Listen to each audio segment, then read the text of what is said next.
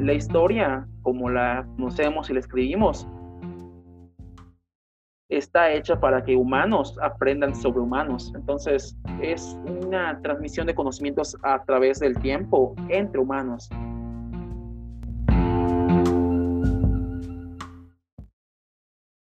Esta semana platiqué con Kevin Howe. Kevin es un viejo amigo apasionado de la historia, por lo que decidimos platicarte sobre la mitología griega, algunas cuestiones humanas que tienen los dioses griegos y además sobre la importancia que tiene la historia de la humanidad en nosotros como individuos y la importancia de entenderla y analizarla, además de platicar un poco sobre temas o periodos históricos, entre otras cosas más. Es una plática que considero muy informativa y educativa, de una forma amena. Estoy muy contento del resultado y espero te guste y te sirva y sobre todo te motive a conocer un poco más de la historia. Sin más, te dejo con el episodio.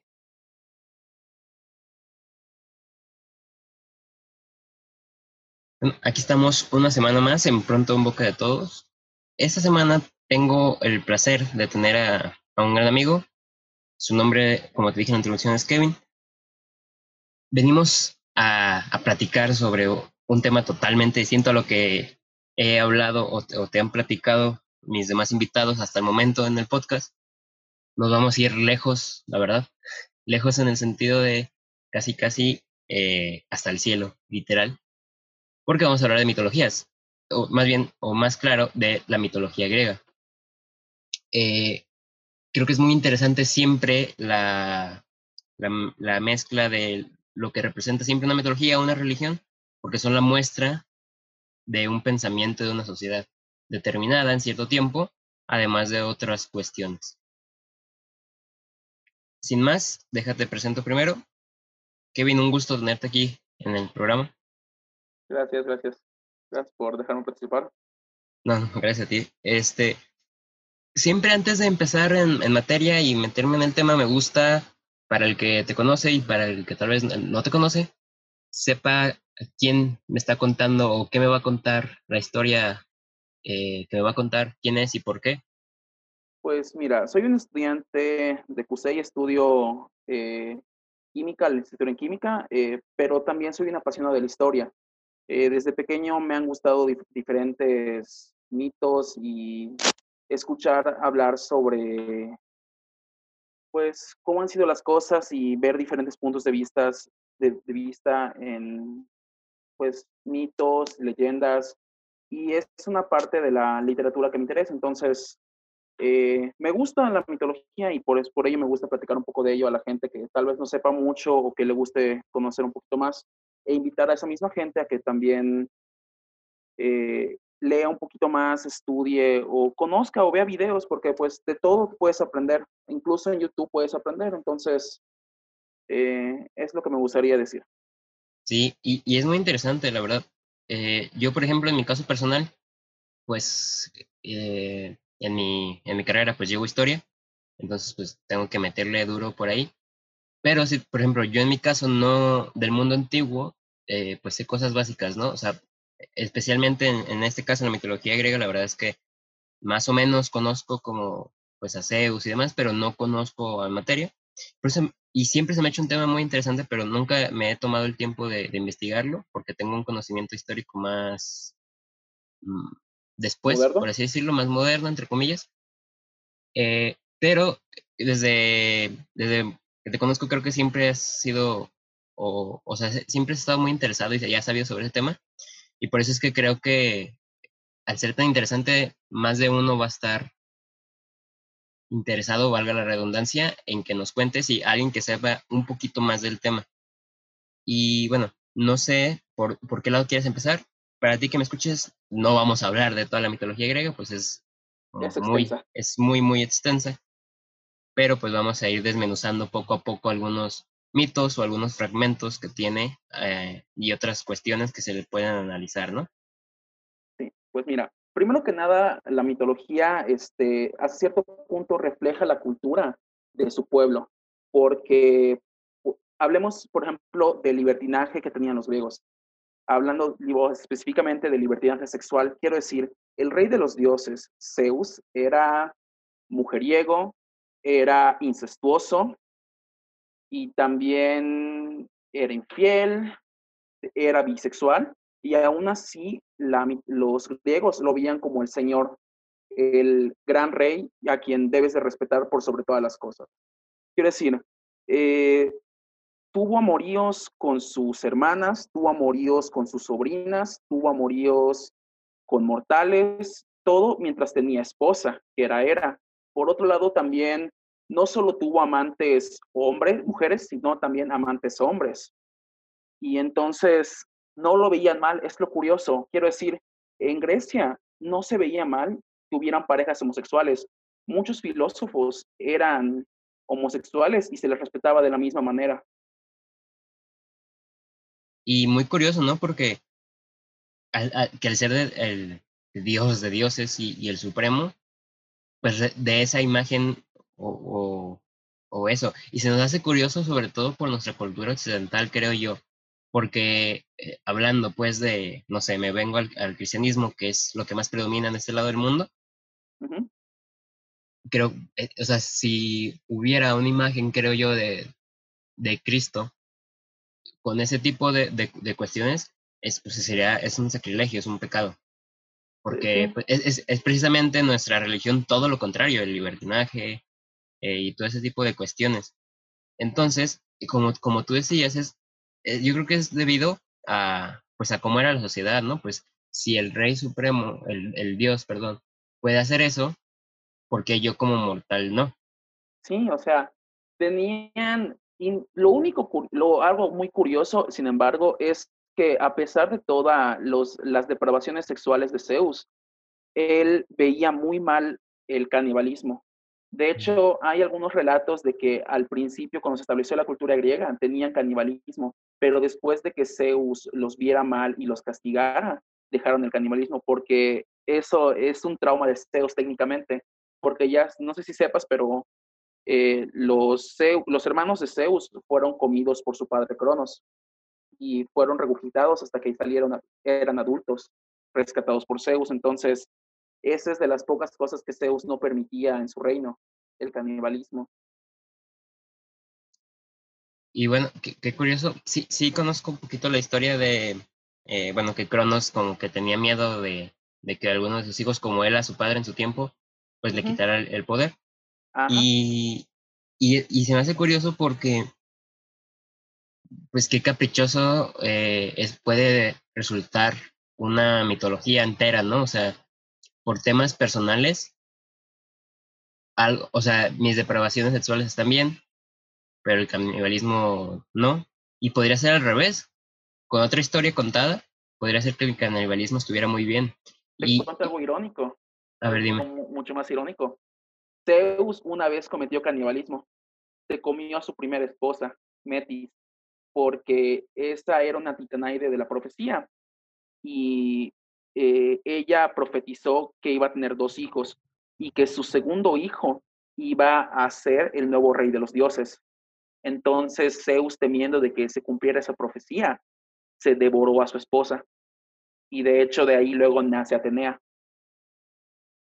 Quiero ah. decir, Zeus tal vez haya sido el olímpico más poderoso, pero no era el, un hombre digno de admirar, al menos para mis estándares. Quiero decir, era, era un desgraciado hasta cierto punto.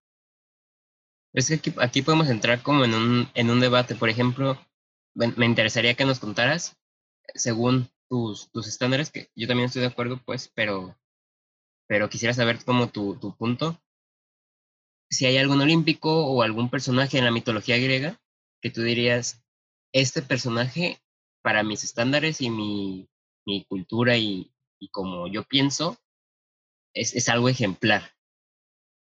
Pues mira, todos, todos los olímpicos tienen sus fallas. Quiero decir, eh, por ejemplo, por empezar, todos los dioses, bueno, casi todos son muy celosos, son hambrientos de poder, y son, se ofenden muy fácil. Pero, por ejemplo, un caso para decirte ofensa fácil, eh, una simple mortal, una tejedora llamada Aracne, eh, dijo que ella era mejor tejedora que Atenea. Y entonces Atenea la reta a un duelo de tejedores. Y mientras que Atenea hace un tejido como que mostrando a los olímpicos en su más, en su más grande gloria, en su resplandor, ella muestra a los olímpicos como humanos y como seres no perfectos. Entonces, Atenea molesta por la ofensa a los olímpicos y porque el tejido, algunos decían que era superior al de ella, termina convirtiéndola en la primera araña. Pero si me dijeras una, un personaje digno de admiración, yo te podría decir que Gestia, que es la hermana mayor de todos los olímpicos, de todo, de la primera generación de dioses.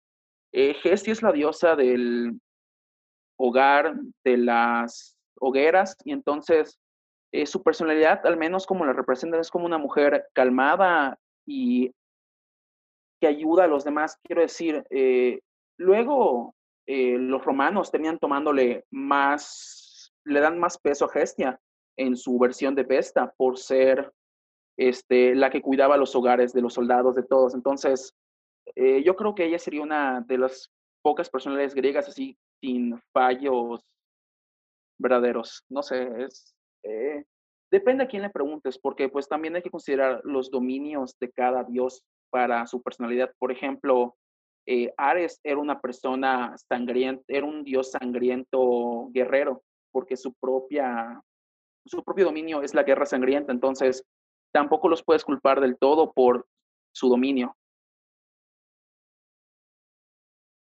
Y, creo que es curioso, bueno, se me hace curioso algo que estoy identificando ahorita como en, lo que estamos platicando, que por un lado tienen, por ejemplo, Zeus o, demás olímpicos tienen poderes muy, muy, muy, muy cabrones, ¿no? O sea, poder pues sí literal cambiar. Podían convertir en lo que quisieran. Este Pero de fondo tienen algo muy, muy humano. O sea, creo yo que es muy destacable eso, ¿no? Porque, o sea, tienes e, el poder de, de poder, vaya, dominar el mundo, el universo y demás cosas. Ajá. Y, la, y algo que te mueve es la envidia, algo tan humano, pues, que, Sí, pero hay que considerar esto. ¿Quiénes escriben los mitos? Ajá, exacto. Los escriben los propios humanos. Quiero decir, eh, hay una frase filosófica que no sé, a algunos les puede molestar, pero es, ¿el humano es semejante a Dios o Dios es semejante al humano? Híjole, ahí le pones a pensar a, más de uno.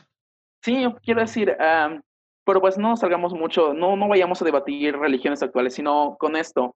Muchos autores incluso eh, ponen parte de su personalidad dentro de la escritura del mito, porque hay muchas inconsistencias. Por ejemplo, eh, te comento el mito de Medusa. Eh, todos saben que Medusa era una mujer que termina convirtiéndose en la gorgona, en esta criatura que con solo verla a los ojos te convierte en piedra.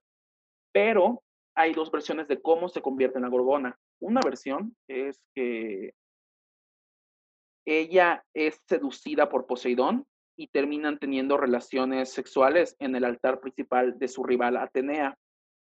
Y entonces luego Atenea, al, darse cuenta, al enterarse de que pasó ello, termina castigando a Medusa, convirtiéndola en la gorgona.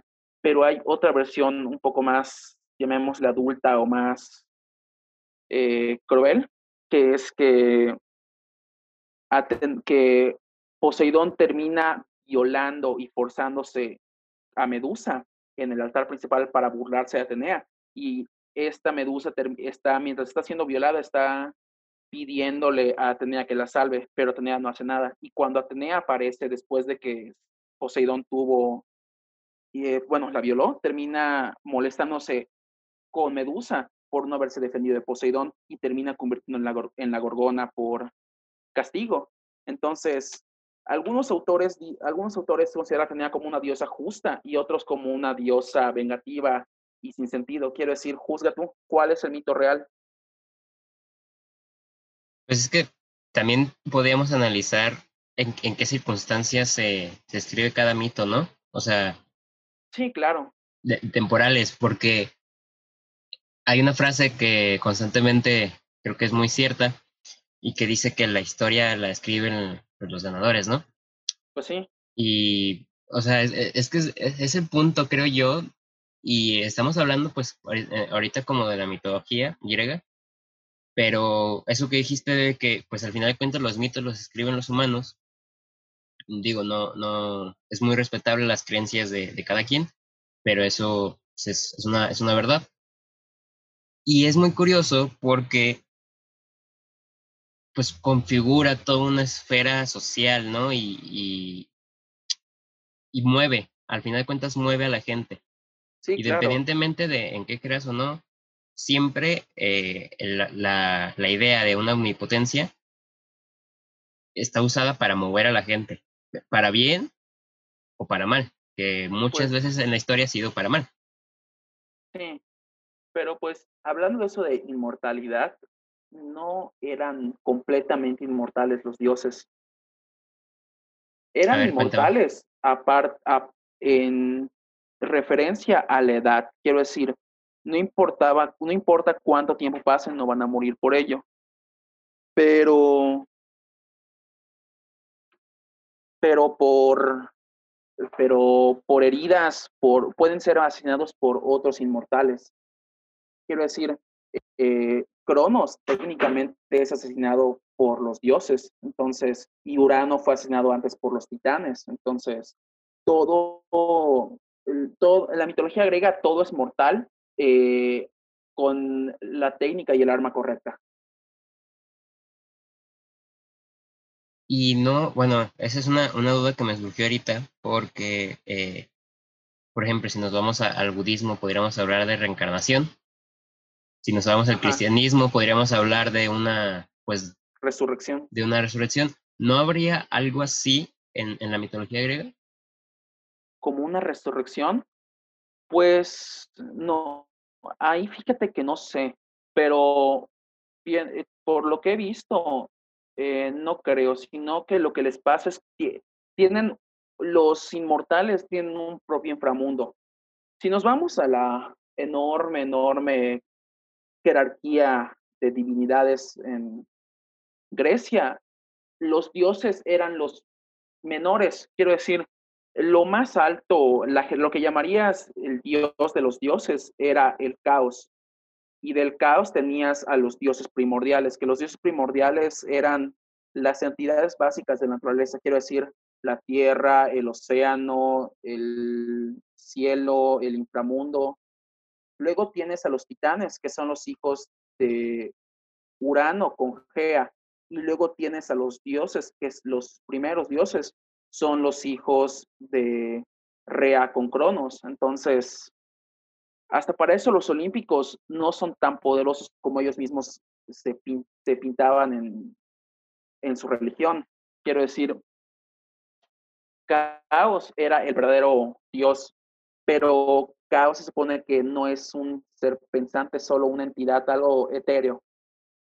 Pero eso ya, e, e, ese tema de caos ya era más tocado por filósofos que por religiosos y sacerdotes, porque se supone que quienes intervenían con los humanos eran solo los dioses. creo yo que podríamos hablar como de... Es como mi manera rápida de analizarlo, ¿sabes? como poder que se, plasmar este, esta situación como una, un proceso de continuidad, ¿no? Por ejemplo, eh, Cronos pues fue derrotado. Ajá. Y, y, al final de cuentas, como tú dices, pues eran, eran hasta cierto punto pues mortales, eh, con la, como tú dices, con la arma o la técnica correcta.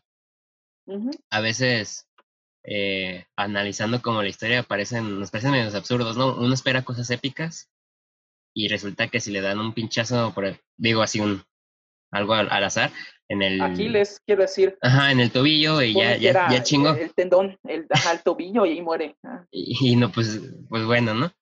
Son las interpretaciones. Pero si te fijas, creo que podríamos como de algo, este, que sigue una línea, ¿no? O sea, algo muy humano, otra vez. En este momento está este, este, este dios, que es el dios de dioses, pero por envidias, por eh, profesiones, entre comillas, si así lo quieren ver, por muchas cosas más humanas también, puede venir alguien y destronarlo, asesinarlo y, otra vez se repite el ciclo, ¿no? Sí, y eso pasa en la historia humana también, quiero decir, traiciones para que suba otra persona al trono, al gobierno.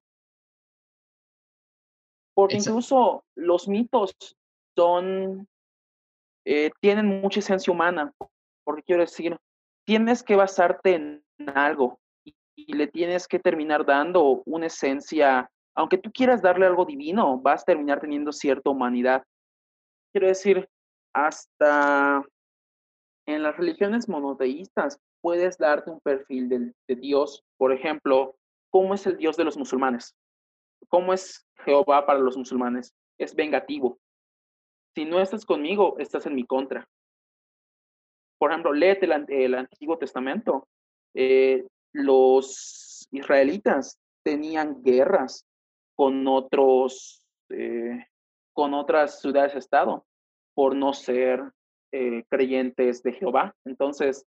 Sí, incluso pues hasta los veían como un, un tipo de humano inferior, ¿no? O sea, si, no, si no eres creyente. O sea, no veían mala esclavitud porque no eres eh, parte de nuestra religión, de nuestro Señor, no eres siervo de nuestro Dios. E incluso eso pasó en, volviendo a Grecia, eso pasó en la guerra del Peloponeso.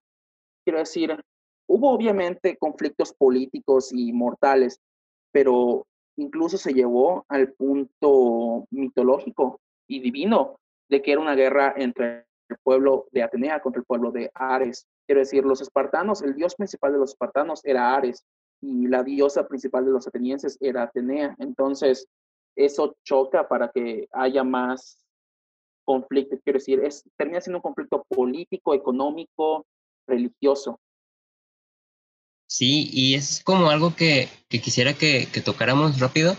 Eh, se me hace muy interesante aquí en, en, ese, en este, o sea, diste muy, muy acertado en el punto, en la guerra del Peloponeso, y se repite mucho en la historia, ¿no? Por ejemplo, eh, no sé, las cruzadas, que empiezan por una, o sea, se van volviendo cosas. Ajá. Sí, hay una, o sea, aparte de las motivaciones políticas, hay un motivo religioso.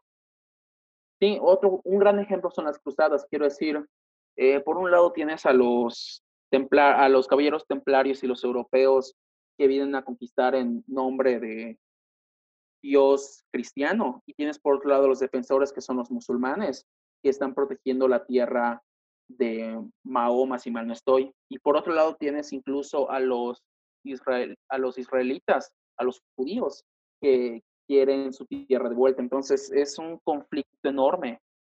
Eh, por ejemplo, volviendo un poquito al Peloponeso, tienes que, eh, te, tengo lo irónico, quiero decir, antes de la guerra del Peloponeso, unos 20 años antes, se dio la invasión de los persas a Grecia y se da, y la batalla de las Termópilas, eh, ya ves la historia de 300, eh, aunque sí es cierto, tienen un poquito de...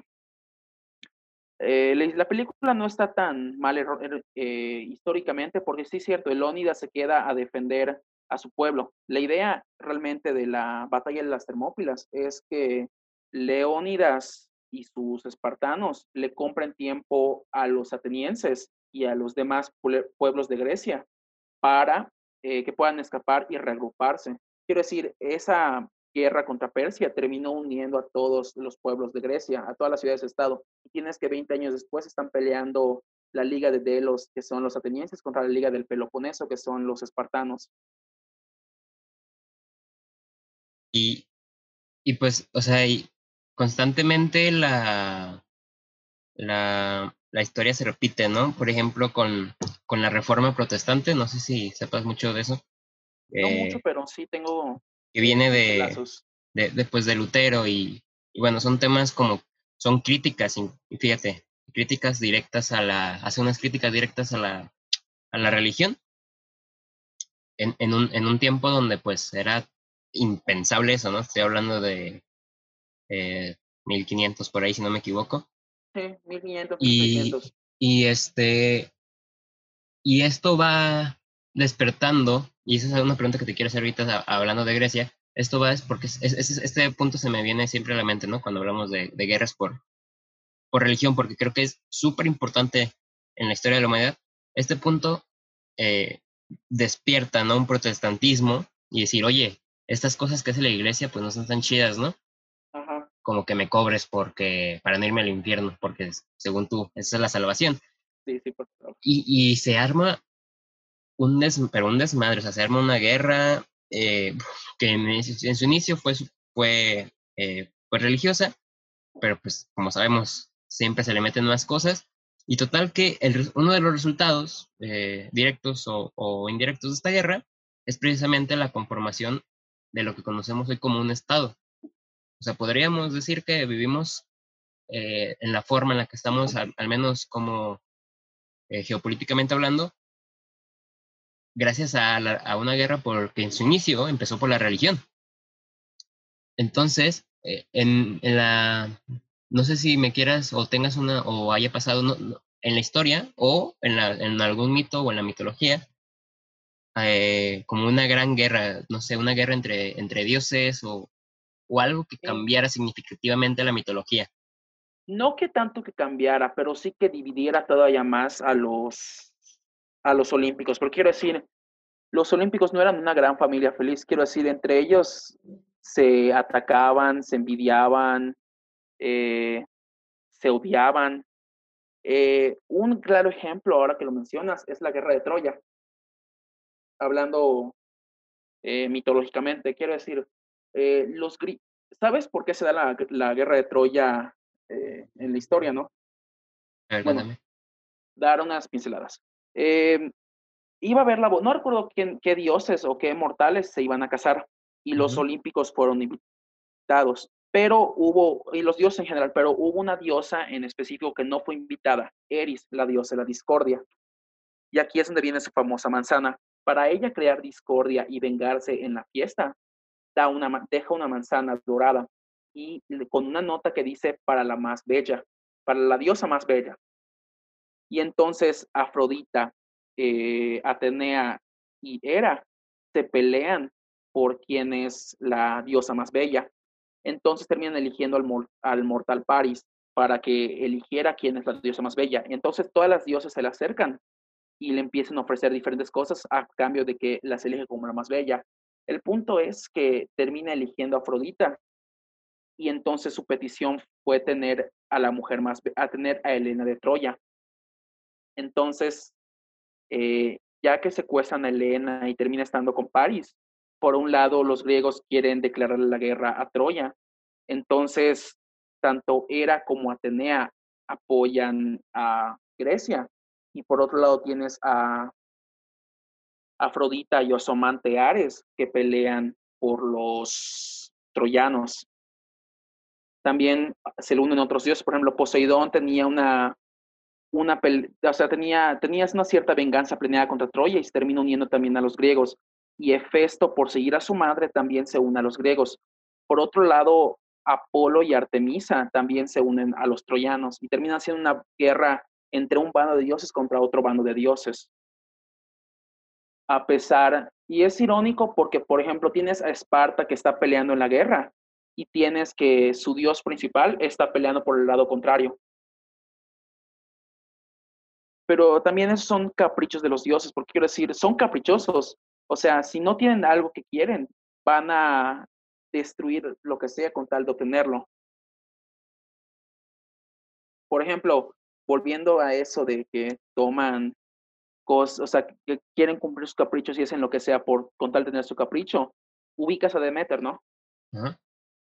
bueno, Demeter eh, tenía a su hija Perséfone, que es secuestrada por Hades para casarse con ella. El punto es como él, ella no encuentra a Perséfone por ningún lado de la tierra, termina, eh, ella es la diosa de la cosecha, entonces termina pudriendo todas las cosechas hasta que ella no encuentra a su hija y termina obliga, haciendo que todos los mortales le recen a Zeus para que calme a Demeter, para que al final termina haciendo el trato con Hades de que Demeter pasa, de que Perséfone pasa la mitad del año con Hades y la mitad del año con su hija, con su mamá. Entonces, de ahí incluso nace las cuatro estaciones. primavera y verano, que son cuando Perséfone está con Demeter, y otoño e invierno, que es cuando Perséfone está con Hades. Pero ese es otro ejemplo del capricho de los dioses. Y está chistoso, ¿no? Como eh, cosas eh, de nuestra vida eh, cotidiana, en este caso hasta las estaciones del año, se les da una explicación divina, ¿no? Por otra vez, por problemas humanos que terminan escribiendo humanos para darle yo creo que sobre todo para darle eh, sentido a las cosas, ¿no? Que, a, lo que experimentaban en ese entonces. Pues, ubica para qué están los mitos. Los mitos están para explicar fenómenos, explicar sucesos. Y por otro lado, este, en esa época, eh, la ciencia no estaba tan avanzada, aunque sí habían científicos y filósofos que se dedicaban a investigar los misterios de la naturaleza, eh, era más fácil atribuirle las cosas a los, a los dioses, porque, o sea, es más, ¿cómo, o sea, en ese entonces, cómo quieres explicar el ciclo de la lluvia? O sea, ahorita llovió y luego no, y luego sí, y luego no. Ah, es que el dios de la lluvia está molesto y por eso no está lloviendo. Y cuando está feliz, nos llueve y nos crecen las cosechas. Y, bueno, se me hace curioso, se me hace curioso cómo eh, en ese tipo de cosas eh, puede una, en ese, en ese entonces una sociedad ser, eh, yo no llamaría ignorante, sino más bien que pues simplemente no tenía la, el conocimiento mm, eh, y, se lo atribuye a estas cosas, pero por otro lado, cosas que para ellos eran normales en nuestra sociedad actual se sigue satanizando. Me refiero a, cosas tan eh, que debían ser tan normales como la, la homosexualidad, ¿no? O sea, como para ellos era algo totalmente válido y normal, y ahora que estamos eh, tantos, tantos, tantos siglos después, eh, tantos años después, podemos, yo te puedo explicar perfectamente cómo es el ciclo del agua y por qué llueve eh, en este momento y por qué mañana no llueve, pero hay mucha gente en, nuestra sociedad, y, estoy hablando aquí en Occidente, porque pues si nos vamos a Oriente, hay lugares donde es todavía peor, donde los temas como el aborto, la homosexualidad y, demás temas sociales están, están penados, incluso hasta, hasta en algunos países hasta con muerte. Pues eh, piensa que eh, tienes un periodo histórico eh, que yo lo llamaría horrible, que es la era negra de la ciencia y del arte, que es la, era medieval. Quiero decir, en ese entonces, en ese momento, la era, la era medieval retrasó avances científicos, filosóficos, artísticos, porque todo aquello que no fuera relacionado a Dios y su centralismo era hereje, era brujería y era, eh, ¿cómo se dice? Era parte de Satanás. Entonces, hasta que no llega el renacentismo y que se empiezan a redescubrir ciencias, eh, es que la humanidad vuelve a avanzar poco a poco. Pero quiero decir, es casi un milenio que no hay muchos avances porque la era medieval comienza con la caída de Roma en el 400, 500 después de Cristo. 476.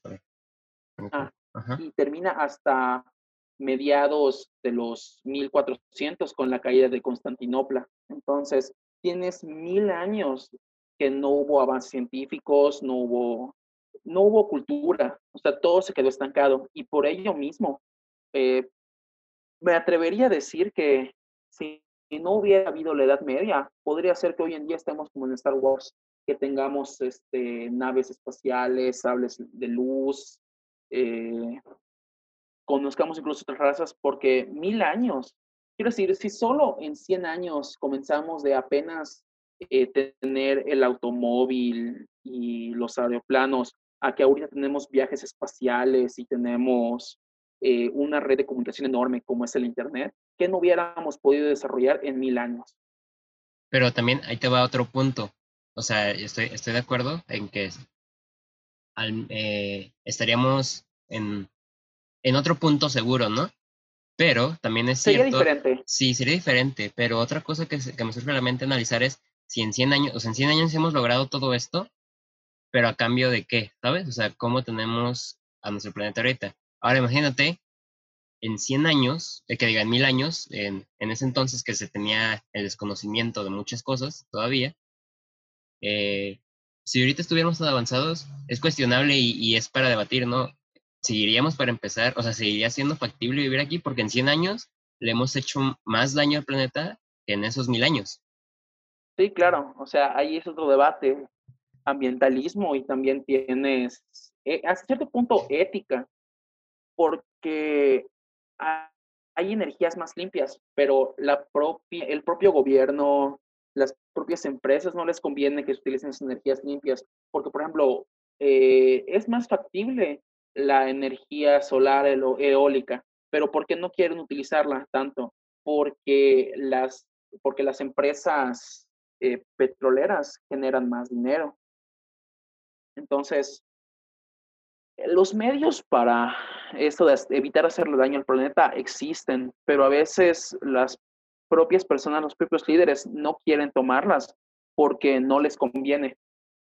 O sea, hay que considerar que el mundo es de conveniencia. Sí, y también, o sea, aparte del, del tema ambientalista, es cuestionarse, por ejemplo, eh, ¿qué hubiera pasado si en la, en la Edad Media hubieran descubierto el petróleo? Eh, eh, Rayos. en, nuestro, en nuestro entonces sigue, causando guerras. Y posiblemente, creo yo, que siempre como es algo natural del humano que entre más avanza y más descubre, pues más necesidades tiene y más guerras tiene. O sea, ahorita estoy hablando del petróleo. muy seguramente en un futuro, desgraciadamente, sea por el agua. Sí, eso te iba a comentar que de hecho en un futuro te puedo apostar que va a haber una guerra exactamente por eso, por el agua, porque se está acabando. Quiero decir, tenemos los océanos, pero hasta que no haya un proceso factible y barato y económico de poder desalinizar el agua, tenemos que basarnos con el agua que tenemos en el subsuelo o en los, en los ríos, en los lagos, pero esa propia agua se gasta. Y somos demasiados, quiero decir, tenemos que 7, 8 billones de, habitantes. Entonces, hasta por eso México es un lugar eh, privilegiado, eh, este, geográficamente hablando, porque tenemos, tenemos este, ríos subterráneos, tenemos manantiales, tenemos lagos, tenemos de todo para obtener agua. Somos un país con mucha agua en comparación, por ejemplo, con los países europeos. Y, y bueno, son de los primeros que se podrían quedar sin agua. Sí, totalmente. Y, y pues es cuestionable. Al final de cuentas, pues no podemos como adivinar la historia. A lo mejor, eh, como tú dices, estaríamos, ya conoceríamos otras razas, estaríamos eh, tecnológicamente mucho más avanzados, pero a lo mejor, como te, como te conté, en ese proceso pudo haber, pudimos haber descubierto algo antes de tiempo, por así decirlo, y que Yo no diría antes de tiempo, lo iría más a, bueno, es que entonces todo se adelantaría, todos los procesos adelantarían. Quiero decir, si antes descubrí, se hubiera descubierto el petróleo y la energía fósil, antes hubieran visto que hay problemas y antes hubiera encontrado una solución viable. Quiero decir, eh, bueno, tenemos la energía nuclear. No es mala en sí, pero es un poco peligrosa en zonas, en ciertas zonas, por ejemplo, en Japón, porque es un lugar con mucha actividad sísmica y entonces eh, un error así puede provocar que explote eh, la planta de energía y sucedan tragedias. Pero por otro lado, es energía limpia, es energía rápida y, cierto, y hasta cierto punto no es tan cara. Eh, por ejemplo, también tienes energía eólica que en ciertos puntos es decente, es excelente porque es un lugar en el que pasan corrientes de viento constantemente. Y tienes otro lugar, tienes la energía hidráulica, que donde estés, o sea, que en corrientes de río así genera electricidad. Entonces, yo diría que no, no es que no tengamos los medios, es que no se le apuestan a esos medios, al menos aquí en México. Sí, pero sería, sería cuestionable como lo que hablábamos de que me decías mm, que los procesos se adelantarían porque, ok, podemos pensar eso, pero podemos pensar en eso según nuestra historia, como fue y como, como eh, ha sido, ¿no? Pero hay que analizar también que si eh, otros procesos se adelantan, también se desarrollan en un contexto histórico diferente. sí, claro. No necesario, igual y, igual y sí, se, eh, se, se, hubieran adelantado y ahorita seríamos mucho más avanzados, o igual y no, y hubiera pasado algo catastrófico. Pues sí, o sea, quitar la Edad Media es quitar, básicamente quitar la religión católica, quitar la religión musulmana, quitar las religiones que hoy en día conocemos, porque es, o sea, ese fue su auge.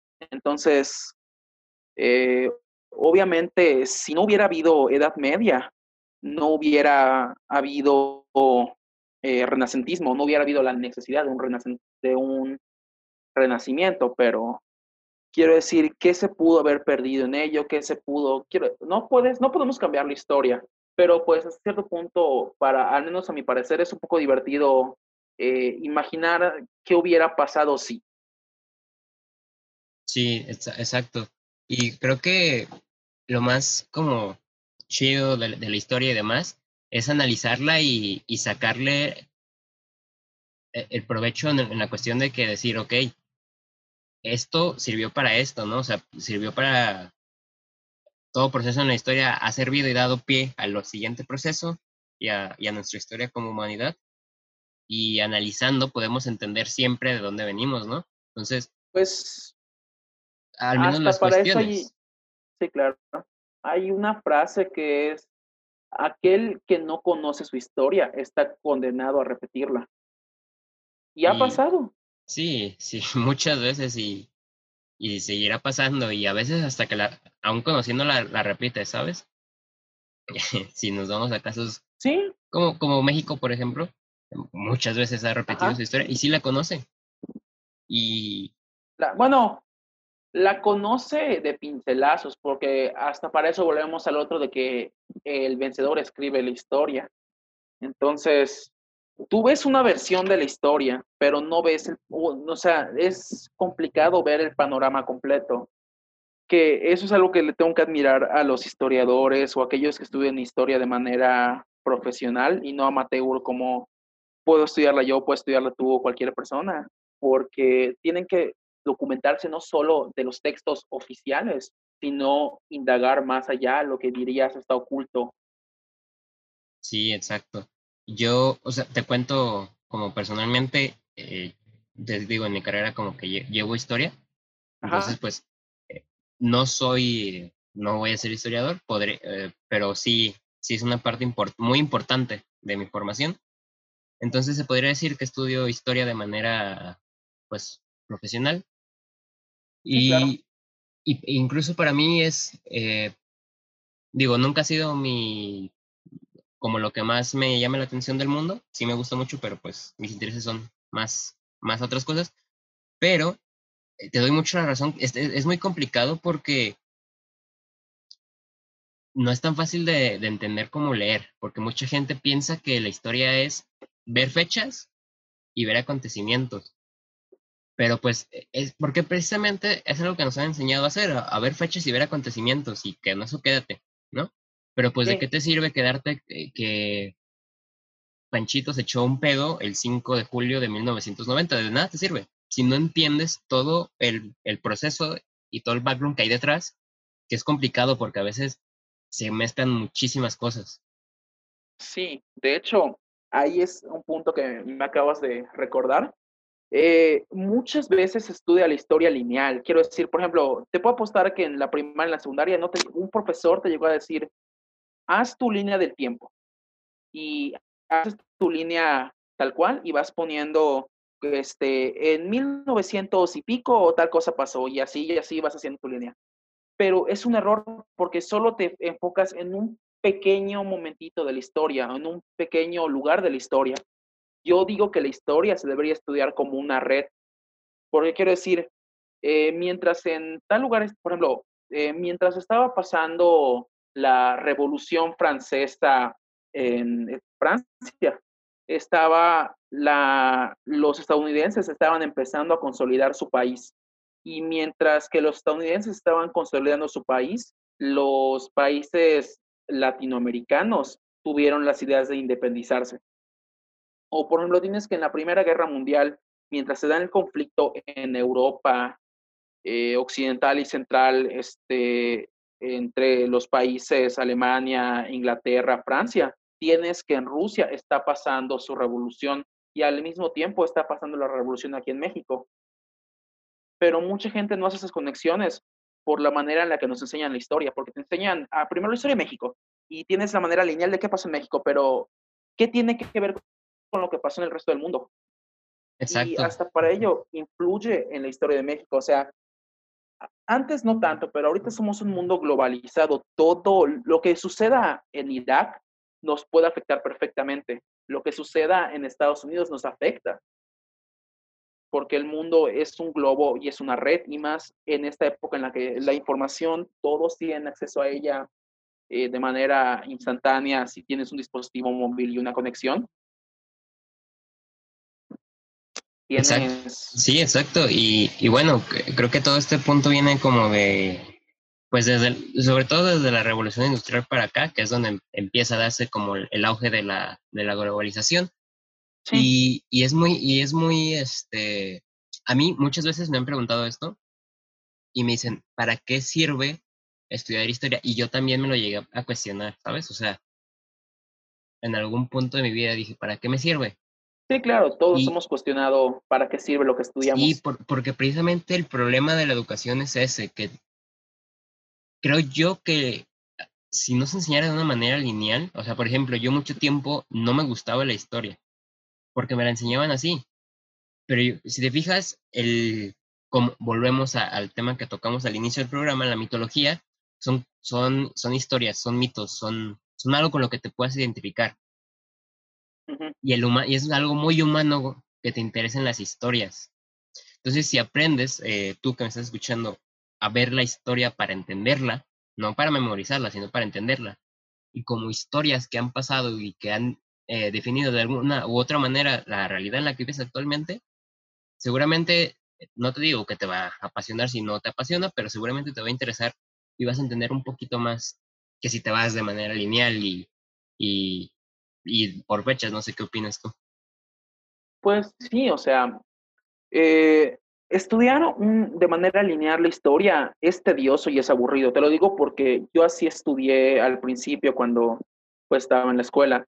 Pero pues ya que terminé la, terminé la secundaria y comencé la prepa, pues realmente en la prepa no vimos historia como tal. Quiero decir, vimos pinceladas de algunas cosas, pero ya que uno lo lee o lo ve o lo estudia un poquito más por pasión o por gusto, te das cuenta que muchos sucesos eh, encajan uno dentro del otro y terminan siendo el gran, la gran, sí, red, esfera de la historia. Quiero decir, eh, eh, ¿cómo decirlo?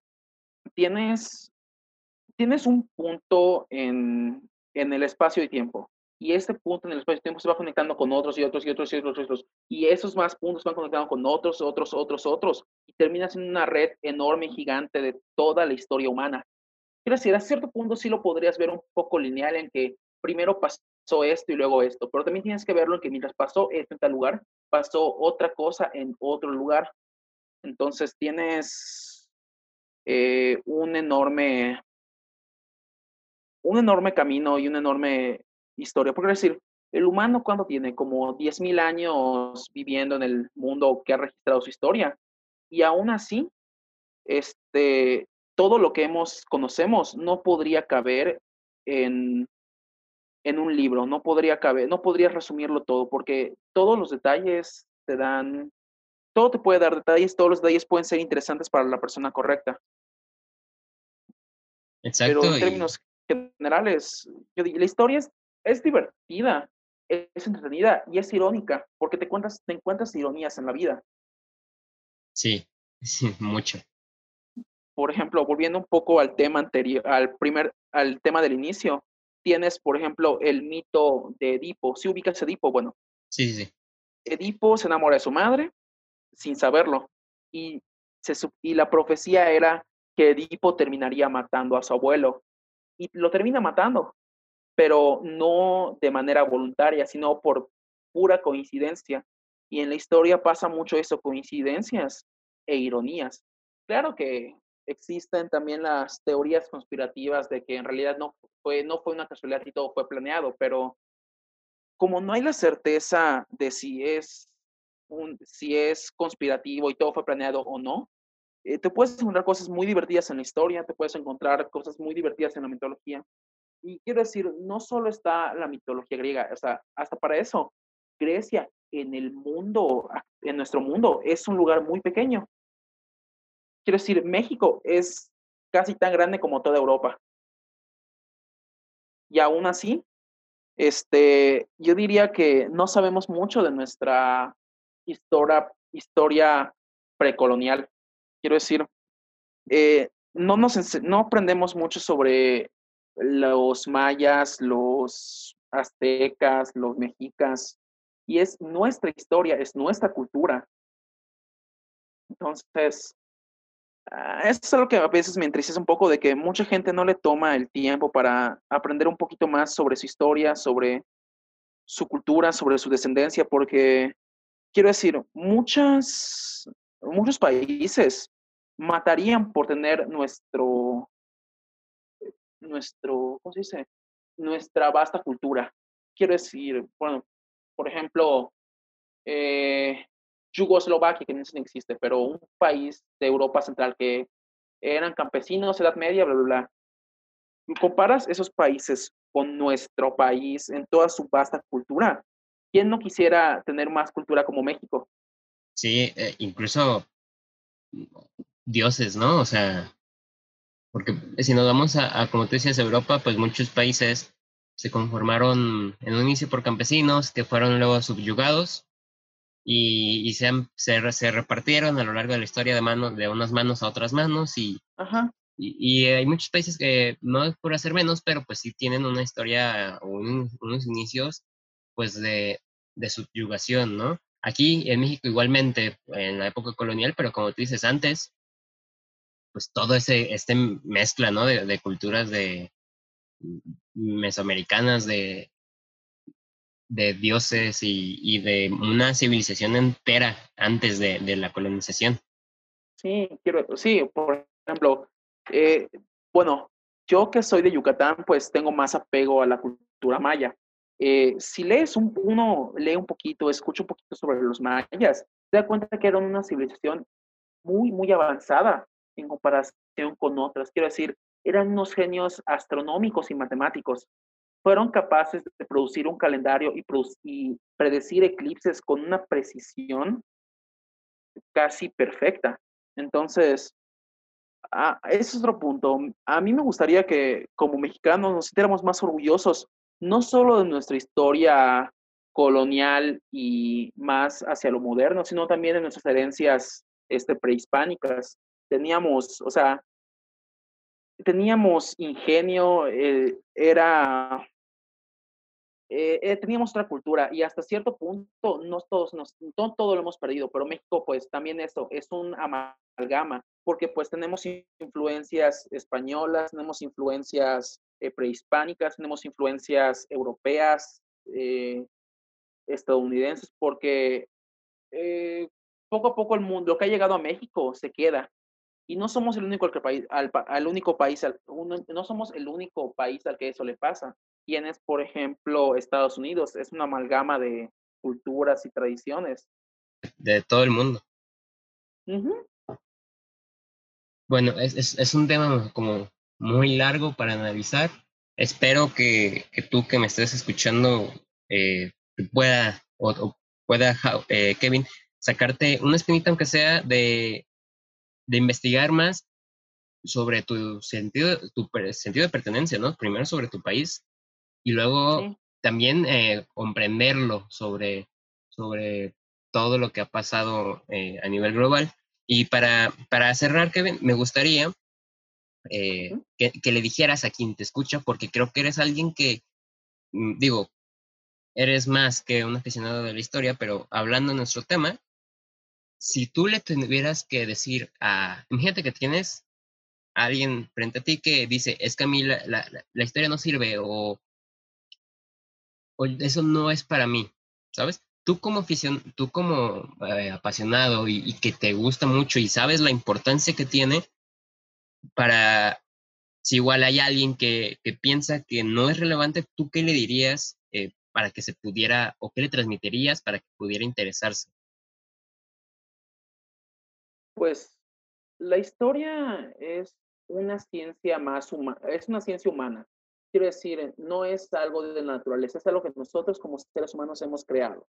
Eh, el estudio de esto. Entonces, eh, no puedo obligar a las personas a que les guste, pero sí les podría aconsejar que, aunque sea, eh, estudien un, sepan un poquito más, tal vez no de la historia del mundo, porque pues no les puede interesar, pero sí de su historia personal, de quiénes eran tus abuelos, de qué era tu familia, de qué es tu país, de qué fue. O sea, no, no tanto para hacerte el más culto, ser, eh, hacerte sentir mejor, o sea, ser como que yo sé más que usted, sino más el sentido de que tener un poquito más de conocimiento sobre y, y sentirte más orgulloso de quién eres y de qué es el mundo y haces eso sentirte orgulloso de ser humano, porque la historia, como la conocemos y la escribimos, está hecha para que humanos aprendan sobre humanos. Entonces, es una transmisión de conocimientos a través del tiempo entre humanos.